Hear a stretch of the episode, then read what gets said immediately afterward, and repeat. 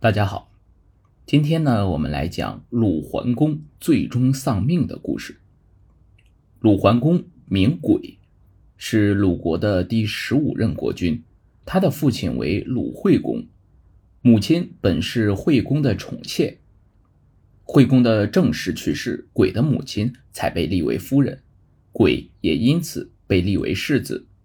惠公去世时，轨还年幼，不能处理政事，群臣经过商议。决定先由年长的庶子西姑做国君，他就是鲁隐公。鲁国还有另外一名公子名辉，字羽父，阴险狡诈，想要挑拨隐公和太子轨的关系。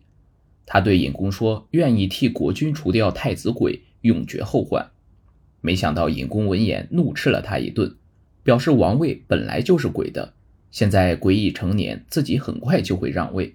与父又羞又恼，怕鬼知道后会报复自己，又心生一计。他连夜去见太子鬼，进谗言说：“主公怕你来争位，想要谋害你。”鬼不知是计，信以为真，请与父帮他想办法。渔父就说：“为了免于被害，就要先下手为强。”接着出主意说：“主公每年都会去城外拜祭，那时会住在大夫家，到时候先派人冒充仆人，在附近埋伏。”趁主公熟睡，把他赐死，以后再把这杀君之罪归于大夫。鬼允诺事成之后，让禹父做太宰，禹父便去按计划实施。尹公果然被谋害，鬼当上了国君，他就是鲁桓公。鲁国是小国，而与之毗邻的齐国，在周武王分封给姜尚时，就是一个大国。齐国经历几代人的治理。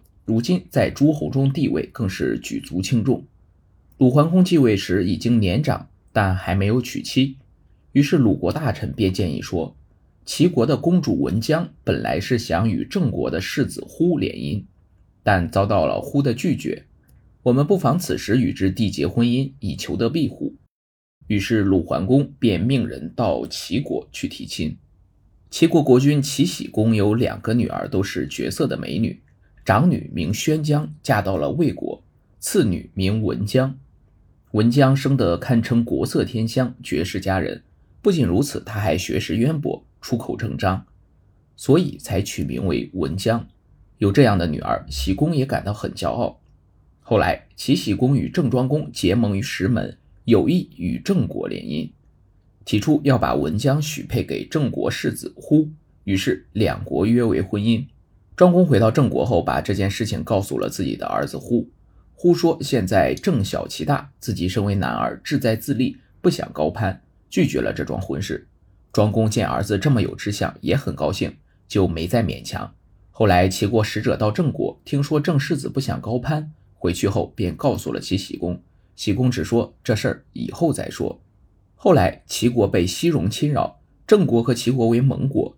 郑庄公马上命世子忽率军前往援救，击退了西戎的侵犯。西公敢于忽的英雄气概，重提婚事。没想到世子忽不想仰仗婚事来强国，坚决拒绝。关于郑世子的英名，文姜已是有所耳闻。听说双方有意联姻，当然喜不自胜。可是后来他又听说这桩婚事遭到了世子忽的拒绝，而且态度很坚决。文姜自负美丽多才，做梦也没想到会遭人退婚。受了不小的打击，觉得受到了莫大的羞辱，怎么也想不开。他整日郁郁寡欢，孤影自怜，时间一长，心中郁结难解，竟生了一场病，落得忽冷忽热，精神恍惚，茶饭不思，面容日渐憔悴。文姜有个同父异母的哥哥，名叫姜珠儿，是齐国的世子，仅比文姜长两岁。文姜惆怅难解，越来越憔悴的样子，哥哥都看在了眼里。江珠儿生得唇红齿白，是个可以用漂亮来形容的男子，但是他举止轻佻，是个酒色之徒。如见两人都已长成，哥哥粉面朱唇，妹妹如花似玉，两人倒算是一对金童玉女。只可惜他们是血亲兄妹，可是这两人却毫无顾忌，常常并肩携手，互相调戏，一点不避男女之嫌。齐侯宠爱子女，觉得兄妹亲近也没什么不好，也没在意。江珠儿知道妹妹病了，就以探病为名，直接进入妹妹的闺房。一天，喜公来看文姜，看到珠儿在其闺房，两人甚为亲昵。喜公大怒，痛斥珠儿不顾兄妹之礼，并责令他以后不用亲自去探病。不久，喜公就给珠儿办了婚事。珠儿新婚，当然就顾不上妹妹，兄妹间的来往就少了。文江深闺寂寞，思念哥哥又说不出口，病情反而加重了。就在这时，鲁桓公派来的求亲使者到来，齐僖公以女儿还在病中为借口，说这事儿以后再说。但是王宫里的人把鲁侯来提亲的事告诉了文姜。文姜生病本来就是因为被退婚想不开所致，这个消息对他来说无疑是个喜讯。很快他心里就舒解了，病也渐渐好了起来。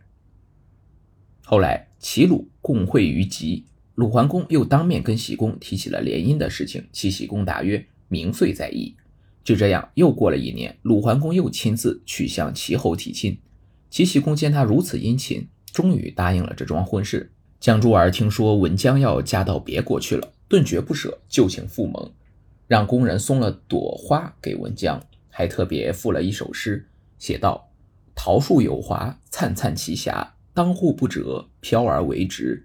迂接复迂接。”看到哥哥写的诗，文姜明白其中之意，也写诗一首回复给他：“桃树有英，叶叶其灵；金姿不折，桂无来春。”丁宁兮复丁宁。不久，鲁侯派人到齐国迎亲，齐僖公为了避嫌，拒绝了江珠儿要送文姜去送亲的请求，命珠儿守国，亲自将女儿送到了鲁国成亲。自此，齐鲁两国来往频繁，关系甚密。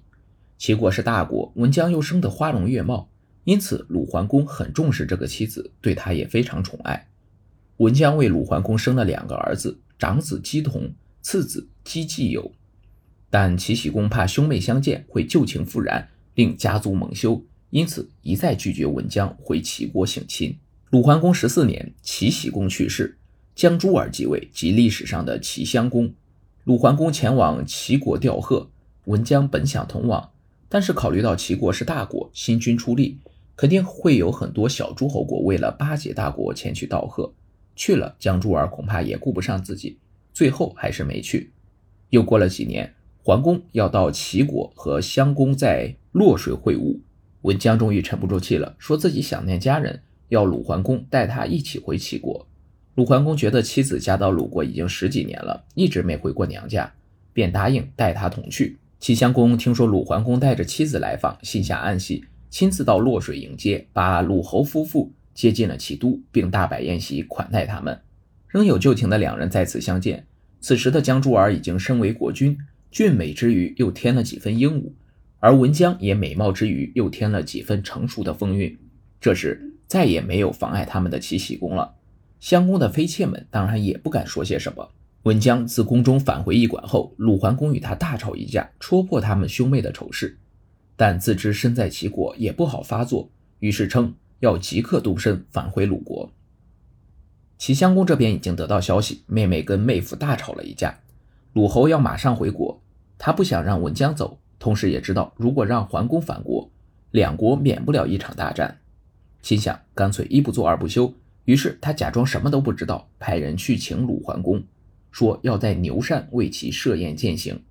鲁桓公虽然恼怒，也还知道自己身为鲁国国君，如今身在齐国，不能和齐国撕破脸，于是强压心头的怒火。派人先护送夫人出城，只身前去赴宴。期间，齐襄公非常殷勤，频频劝酒。鲁侯则闷闷不乐，只顾借酒浇愁，不一会儿就酩酊大醉，不省人事了。